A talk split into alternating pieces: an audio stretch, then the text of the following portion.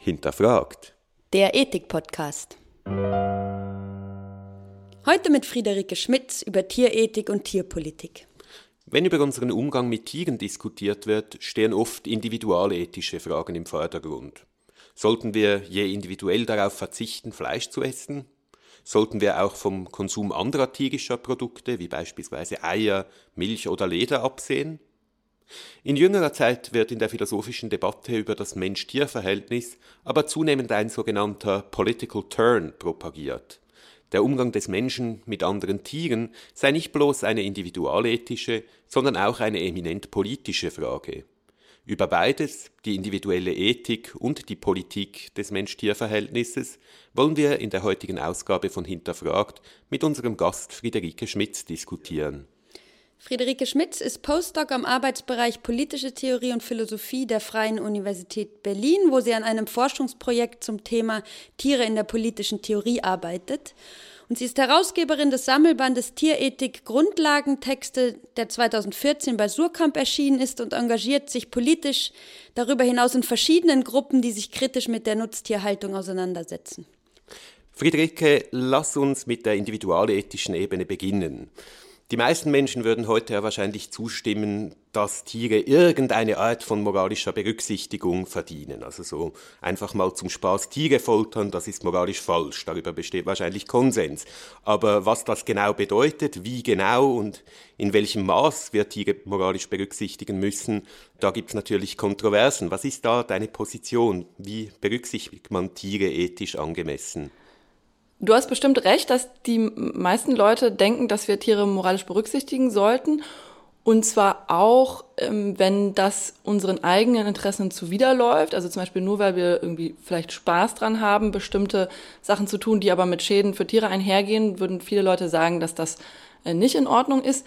In der Praxis allerdings, und das gilt gerade für die Nutztierhaltung, äh, sieht es ganz anders aus. Da ist es nämlich so, dass eigentlich so gut wie alles mit Tieren gemacht wird, was äh, die Nutztierhaltung äh, profitabler oder überhaupt wirtschaftlich rentabel macht. Also da werden die Interessen von Tieren tatsächlich so gut wie gar nicht berücksichtigt. Also es wird ihnen massives Leid zugefügt. Und ich denke, dass sich das ganz grundsätzlich ändern muss. Also dass wir die Interessen von Tieren ernsthaft abwägen müssen mit denen von Menschen und nicht so eine Praxis fahren sollten, wie sie jetzt ist. Sobald das irgendwie äh, wirtschaftlich ist, darf man die Interessen der Tiere verletzen. Ich glaube, dass wir die Interessen von Tieren stark berücksichtigen sollten. Ob das dann darauf hinausläuft, dass sie ganz genau gleich zählen wie die von Menschen, da bin ich auch ein bisschen unsicher. Ich glaube, man kann Unterschiede eigentlich kaum gut begründen. Also warum sollten die Interessen weniger zählen? Da kommen wir bestimmt gleich noch drauf.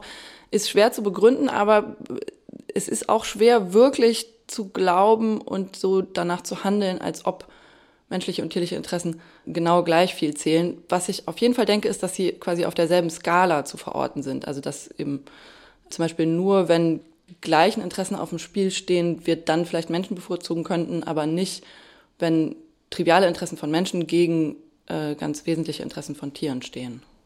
Jetzt hast du gesagt, wir müssen diese Interessen auf der gleichen Skala verhalten. Was könnte denn diese Skala sein? Also welche Interessen stehen da eigentlich inhaltlich im Blick? Also die Interessen, über die man da typischerweise redet, sind halt Interessen wie nicht zu leiden, äh, nicht getötet zu werden, auch ein bisschen kompliziertere vielleicht, äh, artgemäßes Verhalten ausleben zu können, überhaupt ein erfülltes Leben zu führen, Familienverhältnisse, Sozialverhältnisse äh, ausleben zu können lauter diese Sachen, die eben im Hinblick auf Tiere systematisch verletzt werden. Also Tieren wird Leid zugefügt, sie werden getötet, sie werden an ihren Verhaltensweisen und Sozialkontakten zum Beispiel gehindert.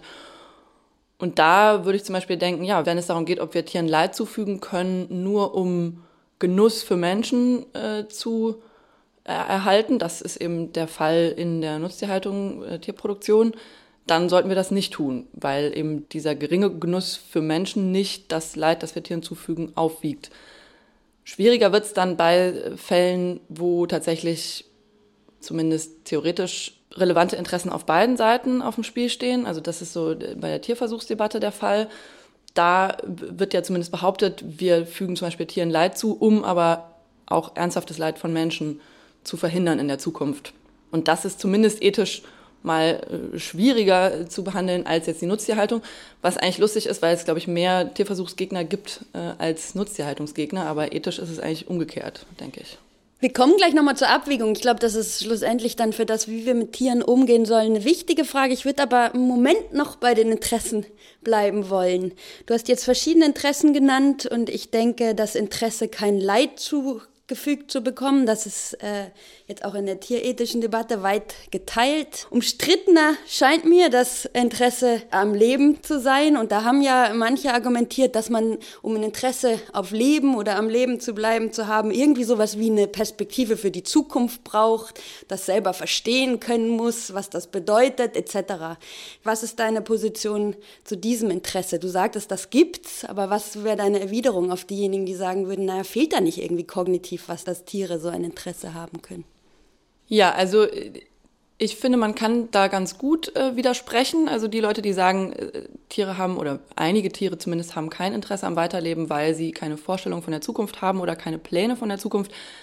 Da würde ich sagen, erstens ist das für die meisten Tiere, um die es uns geht, gar nicht so klar. Also äh, Säugetiere haben zumindest äh, eine Vorstellung von der Zeit, was sozusagen so die nahe Zukunft oder kurze Zeitabschnitte betrifft. Sonst könnten Tiere zum Beispiel gar nicht so freudige Erwartungen haben. Also wenn sie zum Beispiel wissen, um eine bestimmte, ganz simpel, um eine bestimmte Zeit gibt's Essen und kommen dann halt äh, zu ihrem äh, Fressnapf gelaufen.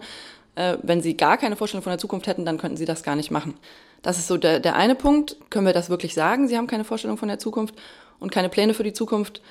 Und der andere Punkt ist die Frage, ob tatsächlich diese Vorstellung überhaupt relevant dafür ist, ein Interesse zuzuschreiben. Also da gibt es jetzt wieder verschiedene Theorien quasi, worin dieses Interesse am Weiterleben besteht. Ich finde es eigentlich schon komisch zu sagen, es besteht darin, dass ich eine bewusste Vorstellung unterhalte. Also nicht jedes Interesse muss ja auf diese Weise quasi geistig auch realisiert sein. Wenn das so wäre, dann hätten ja auch viele Menschen nicht so ein Interesse am Weiterleben. Also dann hätten Säuglinge, die eben nicht in die Zukunft planen, auch nicht so ein Interesse.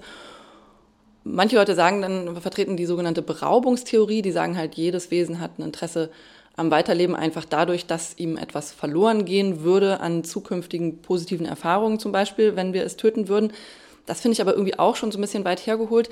Manchmal denke ich, das ist alles schon so ein bisschen zu viel Theorie vielleicht. Also eigentlich, sobald man eine bestimmte Vorstellung von einem anderen Subjekt hat als eigenständiges Individuum, als eigenständiges Zentrum der Welt quasi, finde ich, gehört da irgendwie auch dazu, dass man davon ausgeht, dass dieses Wesen irgendwie in der Welt bleiben will oder halt nicht einfach ausgelöscht werden kann. Also das kann ich jetzt tatsächlich theoretisch noch gar nicht so gut fassen. Ich glaube aber, dass da vielleicht auch schon dieser Versuch, so ein Interesse am Weiterleben so vollständig auszudefinieren und so, so festzulegen auf bestimmte bewusst vorhandene Vorstellungen und Interessen eigentlich schon an der Sache vorbeigeht auf eine gewisse Art.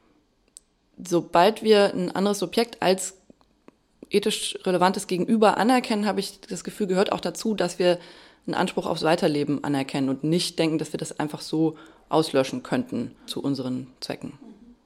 Und ich glaube, diese intuitive Idee, dass da ein anderes Subjekt ist, was wir nicht einfach auslöschen sollten, das zeigt sich, glaube ich, auch darin, wie absurd Leute so beim ersten Hören diese philosophische Idee finden, dass Tiere kein Interesse am Weiterleben haben. Also das, das ist ja so, wie man eigentlich zunächst mal reagiert. Man, man sieht doch sofort, dass Tiere zum Beispiel, äh, wenn sie bedroht werden, versuchen, ihr Leben zu retten und Fluchtverhalten zeigen zum Beispiel. Und all das sind doch ähm, quasi eigentlich klare Zeichen, dass da ja jemand ist, der halt nicht ausgelöscht werden will. Tiere haben also ein Interesse, weiterzuleben. Und dieses Interesse müssen wir in unserem ethischen Überlegen einbeziehen. Aber wie sieht es jetzt in der Gewichtung der tierischen und der menschlichen Interessen aus? Wie würden wir uns etwa in einem Konfliktfall entscheiden müssen, wenn das Interesse auf Weiterleben eines Tieres auf dem Spiel steht und gleichzeitig das Interesse auf Weiterleben eines Menschen? Ja, zuerst möchte ich noch dazu sagen, dass das natürlich äh, so ein typisch philosophisches Gedankenexperiment ist, was irgendwie in der Praxis halt glücklicherweise kaum vorkommt. Ich denke auch, dass das für die Theorie jetzt nicht egal ist. Man sollte darüber auch reden, aber äh, man sollte sich auch dafür hüten, quasi vor den real äh, auftretenden Konflikten, die eben eigentlich anderer Art sind, mit solchen Gedankenexperimenten abzulenken. Also das quasi vorweg. Ähm, ich glaube, dass man eine Bevorzugung von Menschen in dem Fall nicht gut begründen kann. Also alle Eigenschaften, die da gerne vorgeschlagen werden, die begründen sollen, dass Menschen äh, irgendwie wichtiger sind als Tiere oder einen höheren Anspruch aufs Weiterleben haben, die können das aus meiner Sicht nicht begründen. Entweder weil sie gar nicht äh, eine klare Grenze ziehen zwischen Menschen und Tieren, also weil gar nicht alle Menschen das haben oder manche Tiere das auch haben. Oder, oder meistens ist beides der Fall, und weil sie eigentlich gar nicht mit der ethischen Frage in der richtigen Beziehung stehen. Also es ist eigentlich, sie sind eigentlich gar nicht moralisch relevant, diese Eigenschaften. So, jetzt, wenn man mich jetzt quasi festnageln würde drauf, da ist ein See und da ist jetzt ein Kind am Ertrinken und ein Hund einmal ertrinken und du kannst nur einen retten. Wie gesagt, Gedankenexperiment kommt fast nie vor dann glaube ich, dass ich doch dazu neigen würde, den Menschen zu retten, auch wenn ich das nicht gut begründen kann. Und das, glaube ich, hat dann eher so psychologische Gründe vielleicht. Äh, also, dass uns eben Menschen zumindest, wenn wir quasi beide Wesen nicht kennen, näher stehen und so weiter. Und da glaube ich aber auch, dass solche Entscheidungssituationen auch gar nicht nur so schwierig sind im Fall Mensch-Tier, sondern auch schon im Hinblick auf verschiedene Menschen schwierig sind. Also wenn wir zum Beispiel den See betrachten und da ist gerade äh, ein alter Mensch und ein junger Mensch am Ertrinken, dann ist auch die Frage, wen würde man jetzt da äh, retten? Und vielleicht würde man da auch sagen, ja, man sollte vielleicht eher den jungen Mensch retten, weil da eben noch mehr Lebenszeit auf dem Spiel steht oder auch, weil man es halt psychologisch schlimmer findet, ein Kind ertrinken zu sehen, vielleicht als einen alten Menschen ertrinken zu sehen. Aber auch daraus kann man eigentlich nicht, also das kann man eigentlich auch nicht so begründen im Sinne von der eine hat einen höheren Anspruch oder ein größeres Recht auf Leben als der andere. Also es gibt solche Dilemmata, solche Entscheidungssituationen, nicht nur beim Vergleich Mensch-Tier, sondern auch unter Menschen schon. Dann lass uns doch mal von diesen Gedankenexperiment-Szenarien zu realen Szenarien übergehen. Du hast ja gesagt, du schreibst Tieren ein Interesse weiterzuleben zu, dann ist Fleischessen wahrscheinlich vom Tisch. Dennoch wird es wahrscheinlich Leute geben, die sagen, ja, ab und zu ein Stück Käse aus Bioproduktion, wenn die Kühe da ein schönes Leben haben, spricht doch eigentlich nichts dagegen. Was würdest du dazu sagen? Ja, dazu würde ich sagen, dass tatsächlich das äh, Töten eben nur ein Aspekt ist in der Nutztierhaltung. Allerdings ein Aspekt, der auch auf alle Nutztierhaltung, also so gut wie alle Nutztierhaltung zurzeit zutrifft. Also auch die Kuh, die jetzt für die Milchproduktion gehalten wird, wird ja getötet, sofern sie nicht mehr profitabel oder produktiv ist. Und auch die Kälber, die diese Kuh hat, äh, werden getötet. Also entweder, wenn sie auch als Milchkühe genutzt werden, dann wiederum nach der Produktivitätszeit aber die männlichen Kälber, die eben keine Milch geben, auch schon vorher, die werden halt dann wiederum in die Fleischproduktion gegeben. Das heißt, man kann eigentlich gar nicht so trennen, irgendwie Fleischproduktion mit Töten auf der einen Seite und vegetarische Produktion auf der anderen Seite. Getötet wird überall. Und daneben gibt es natürlich noch andere Interessenverletzungen, die in der Nutztierhaltung auftreten. In der Milchproduktion genauso wie in anderen Bereichen werden ähm, Tiere zum Beispiel auf bestimmte Leistungen gezüchtet. Da kann man sagen, es ist nicht in ihrem Interesse, äh, Körper zu haben, die schon auf bestimmte Leistungen ausgerichtet sind, auf Kosten ihrer eigenen Gesundheit. Es werden äh, Interessen verletzt, wie es wird der äh, Kuh das Kalb nach der Geburt weggenommen, es werden Verstümmelungen vorgenommen, also Milchkühen werden die Hörner ausgebrannt zum Beispiel und so weiter. Das heißt, es werden systematisch in allen kommerziell betriebenen Nutztierhaltungsbetrieben eigentlich wesentliche Interessen von Tieren verletzt. Jetzt haben wir schon in der Einleitung angesprochen, dass die Frage des Mensch-Tier-Verhältnisses ja nicht nur so eine individualethische ist, also sollte ich individuell auf Käse verzichten, sondern auch eine politische Frage. Würdest du also sagen, dass man die Nutztierhaltung nicht nur individuell boykottieren, sondern eigentlich einfach verbieten sollte? Also ich glaube, dass wir die Nutztierhaltung als Institution äh, abschaffen sollten oder beenden sollten. Ich benutze immer nicht so gern das Wort verbieten, weil das halt so klingt quasi, als ob wir Jetzt, wo ganz viele Leute genau das noch wollen, also eben äh, Nutztierhaltung betreiben wollen oder die Produkte konsumieren wollen, jetzt quasi diktatorisch hergehen, ein Gesetz schreiben und das dann kriminalisieren, diese äh, Praxis. Ich glaube erstens, dass das äh, gar nicht möglich ist. Also wir würden das jetzt eben auch gar nicht durchsetzen können. Und ähm, es wäre auch nicht zielführend. Äh, und stattdessen glaube ich eben, dass wir gesellschaftliche Änderungen vorantreiben müssen, die dann dazu führen, dass wir uns irgendwann gemeinschaftlich dafür entscheiden, das nicht mehr zu machen. Nun haben wir von der Nutztierhaltung gesprochen und da scheinen diese Interessensverletzungen erstmal ziemlich naheliegend zu sein. Jetzt würden ja manche weitergehen und sagen, selbst so Haustierhaltung, wo man die Tiere der Freiheit beraubt, wo man über ihren Tagesablauf bestimmt, sind problematisch. Was wäre deine Einschätzung in Bezug auf dieses eigentlich erstmal Zusammenleben mit Tieren, die man nicht im unmittelbaren Sinne nutzt, die aber doch manche Autorinnen und Autoren als problematisch beschreiben?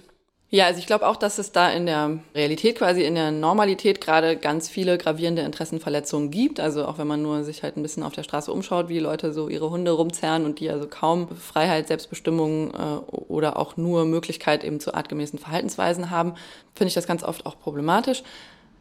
Wie man jetzt praktisch dazu steht, ist eigentlich relativ leicht. Da würde ich sagen, man sollte eben die, die Nutztierhaltung nicht weiter befördern im Sinne von äh, Züchtung von Tieren, zum Beispiel Handel von Tieren, äh, sollte man boykottieren. Und es gibt eben genug Tiere, die zum Beispiel in Tierheimen sind und eine bessere Umgebung brauchen. Also und das kann auch ein Grund sein, als Tierrechtlerin quasi äh, auch äh, Haustiere aufzunehmen, um denen halt ein besseres Leben zu verschaffen, als sie es im Moment haben. Die theoretisch interessante Frage ist natürlich, ob letztlich diese Art von Zusammenleben von Menschen und Tieren ganz aufhören muss oder ob es Möglichkeiten gibt, wie das quasi in beidseitiger Interessenberücksichtigung funktionieren kann. Und da glaube ich, dass es für manche Tiere durchaus möglich ist, also dass zum Beispiel Hunde und Menschen unter bestimmten Bedingungen durchaus so zusammenleben können, dass das irgendwie für Hunde ein gutes Leben ist und auch äh, ihre Interessen ausreichend berücksichtigt werden können. Und der Unterschied zur Nutztierhaltung liegt, glaube ich, darin, dass es eben bei der Nutztierhaltung viel klarer so einen systematischen Interessengegensatz gibt. Also dass da ist eben mein Interesse, wenn ich eine Kuh zur Milchproduktion halte, zum Beispiel, will ich halt möglichst viel Milch haben. Die Kuh will aber nicht möglichst viel Milch sozusagen über das, was ihr Kalb hinaus braucht, für mich irgendwie produzieren. Und bei Hunden, denke ich, zum Beispiel gibt es so einen systematischen Interessengegensatz nicht. Und jetzt in der ganzen äh, Tierrechtsdebatte ist das aber auf jeden Fall umstritten. Also dann sagen eben Leute, diese Art von Abhängigkeit, die wir halt nicht loswerden zwischen domestizierten Tieren und Menschen, die hat immer die Gefahr der Ausbeutung und immer ist quasi per se problematisch. Das sagt so jemand wie Gary Francioni. Aber ich wäre da eher bei Donaldson Kimlicka, also den Autoren von Zoopolis, die halt sagen, Abhängigkeit per se ist kein Problem, haben wir unter Menschen auch ständig. Es kommt darauf an, wie wir mit der Abhängigkeit umgehen. Und da glaube ich eben auch, dass wir das auf eine Weise tun können, die fair ist. Ich würde gerade mal dabei Donaldson Kimlicka weitermachen wollen. Die treiben ja den politischen Turn noch ein bisschen weiter und sagen, es geht nicht nur darum, dass wir die irgendwie auf eine Art und Weise ihren Interessen gerecht behandeln, sondern wir sollten den Tieren auch einen politischen Status zuschreiben. Unter Umständen sie sogar als Mitbürgerinnen beschreiben und auch behandeln. Was wäre deine Einschätzung zu diesem weiteren Schritt, die tatsächlich als Mitglieder zu betrachten? Also ich finde das einen total interessanten Ansatz und auch äh, wichtig für die Debatte, das so zu drehen quasi. Ich frage mich bei den beiden immer ein bisschen, inwiefern das, was sie dann praktisch fordern, tatsächlich diesen politischen Status erfordert oder inwiefern man das eigentlich auch schon mithilfe von ethischen Verpflichtungen einfangen kann. Also wenn Sie zum Beispiel sagen, wir sollten bei der Gestaltung unserer öffentlichen Räume darauf achten, dass sie auch für Tiere irgendwie gut sind, dann denke ich das auch. Also so, sofern wir eben noch ähm, domestizierte Tiere in unseren Gemeinschaften haben, äh, ist es natürlich fair, dass die auch sich möglichst gefahrlos zum Beispiel draußen bewegen können oder überhaupt genug Gebiet haben, wo sie sich aufhalten können, außerhalb von Wohnungen und so. Aber was dann der Donaldson Kimlicka immer darüber hinaus sagen, ist tatsächlich dieser äh, Status als Mitbürger, der eigentlich bedeuten würde, dass sie auch aktiv die gemeinschaftlichen Entscheidungen mit beeinflussen können, zum Beispiel. Äh, und da verstehe ich immer gar nicht, wie sie sich das wirklich vorstellen. Also man kann die Tiere eben nicht wirklich fragen und man kann natürlich alles versuchen, um ihre Bedürfnisse in den politischen Prozess mit einzubeziehen, aber es wird eben nie die Art von aktiver Teilnahme, wie es eben gesunde, erwachsene Menschen äh, tun können. Und ja, also dann kann man das noch so formulieren. Wir sollten trotzdem davon ausgehen, dass die zur politischen Gemeinschaft dazugehören. Aber dann ist es letztlich eher so ein rhetorisches psychologisches Mittel, also das dafür sorgen soll, dass wir sie auch ausreichend mit einbeziehen, aber trotzdem sind wir es, die sie halt mit einbeziehen. Also ich glaube, man kommt aus diesem Verhältnis halt nicht so richtig raus, dass doch wir für die Tiere entscheiden müssen. Und bei Donaldson Kimlicka hat man häufig den Eindruck, dass sie irgendwie meinen, man kommt doch da heraus und könnte sie wirklich äh, als aktive Glieder mit einbeziehen. Und das geht halt nicht. Jetzt hast du eine Thematik angesprochen, nämlich diese Frage, ja, ist dieser Bürgerinnenstatus eigentlich überhaupt realisierbar? Was anderes, was sich da drin verbirgt, ist ja bei Donaldson Kümlik auch die Idee, dass eben manche Tiere mehr Rechte haben als andere, weil sie gewissermaßen in dichterer Gemeinschaft mit uns leben, oder? Die Idee ist da, es gibt unsere Mitbürgerinnen, die Kühe, und dann gibt's da noch die Wölfe in den Wäldern und die sind dann irgendwie Ausländer. Ich habe das jetzt überspitzt formuliert, aber die Grundidee ist da ja, dass es irgendwie was Relationales hat und dass nicht nur die Interessen relevant sind, sondern auch wie dicht wir interagieren mit verschiedenen Arten von Tieren. Findest du das überzeugend oder würdest du sagen, nee, die Frage ist einfach, wie gewichtig die Interessen sind, die bei nichtmenschlichen Tieren vorkommen? Nee, das finde ich schon überzeugend. Das ist eigentlich auch ziemlich intuitiv. Also das betrifft halt hauptsächlich die positiven Pflichten. Ne? Also bei den negativen Pflichten, also nicht töten, nicht verletzen, nicht äh, Freiheit berauben und so, äh, haben die ja ungefähr den gleichen Status. Also das sollen wir mit Wildtieren nicht machen und mit domestizierten Tieren auch nicht. Aber bei den positiven Pflichten ist ja das auch eigentlich die intuitive Sicht. Und das hat damit zu tun, dass die domestizierten Tiere eben durch die Domestikation abhängig geworden sind von Menschen. Das heißt, wenn wir jetzt einen Hund finden, der irgendwie in der Stadt äh, lebt und da sich zum Beispiel im Winter auch gar nicht ausreichend ernähren könnte, dann haben wir eine Pflicht, denke ich, dem zu helfen, den sozusagen äh, aufzunehmen, zu versorgen. Bei den Wildtieren denke ich, das ist schon auch quasi in der direkten Konfrontation. Also wenn ich jetzt sozusagen an einem hungernden Wildtier vorbeikomme, dann gibt es da vielleicht auch eine ethische Pflicht zu helfen, aber die ist nicht so systematisch und allgemein, äh, denke ich, dass wir also jetzt ja alle Tiere in der Natur positiv unterstützen müssen, ein gutes Leben zu führen. Sondern da gibt es eben diese, diese Abhängigkeit nicht. Also in dem Fall, in dem die Situation, in der sie sich befinden, nicht durch uns verschuldet ist, haben wir quasi keine äh, Pflicht, dem auch abzuhelfen.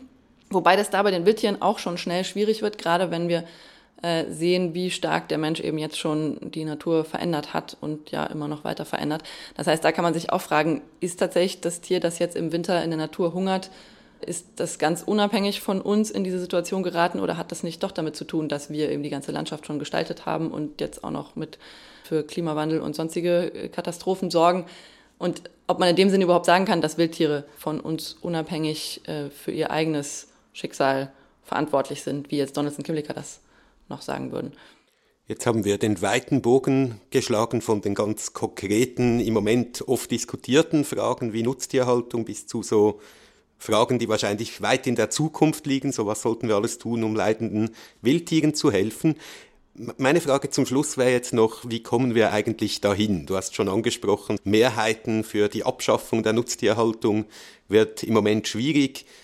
Wie kommen wir von der heutigen Welt zu einer Welt, in der diese Tierrechte tatsächlich gewahrt werden, die du jetzt verteidigt hast? Ja, also ich glaube, wir brauchen dafür eben gesellschaftliches Umdenken und gesellschaftliche institutionelle Veränderungen.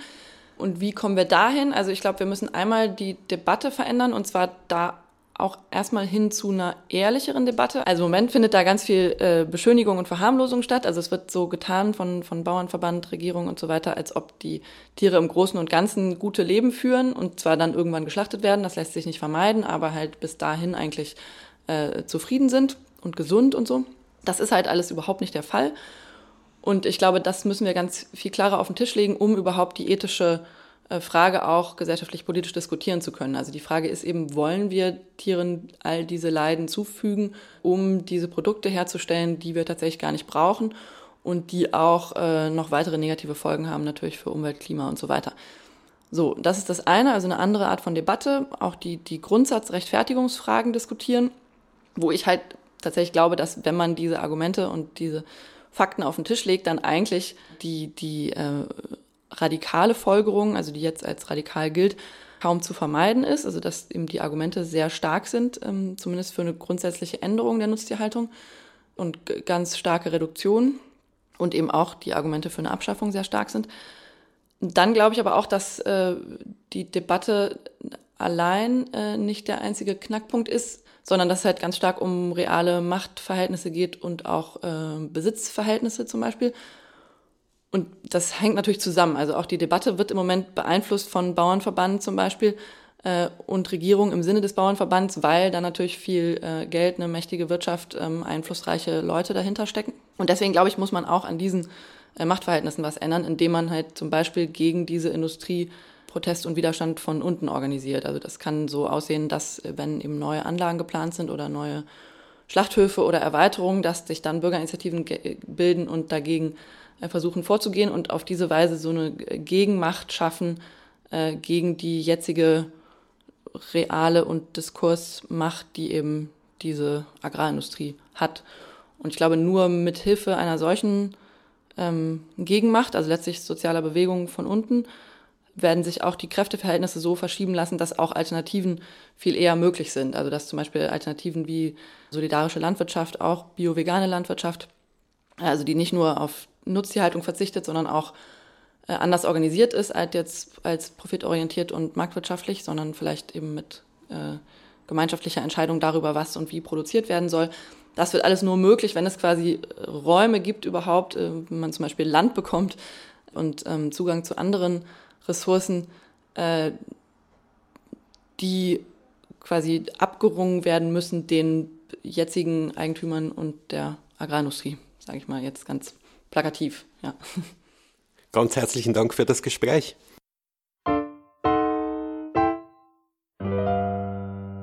Sie hörten eine Folge von Hinterfragt, dem Ethik-Podcast mit Anna Goppel und Andreas Gasse. Sämtliche Folgen des Podcasts finden Sie auf unserer Homepage unter www.ethik.uzh.ch slash hinterfragt.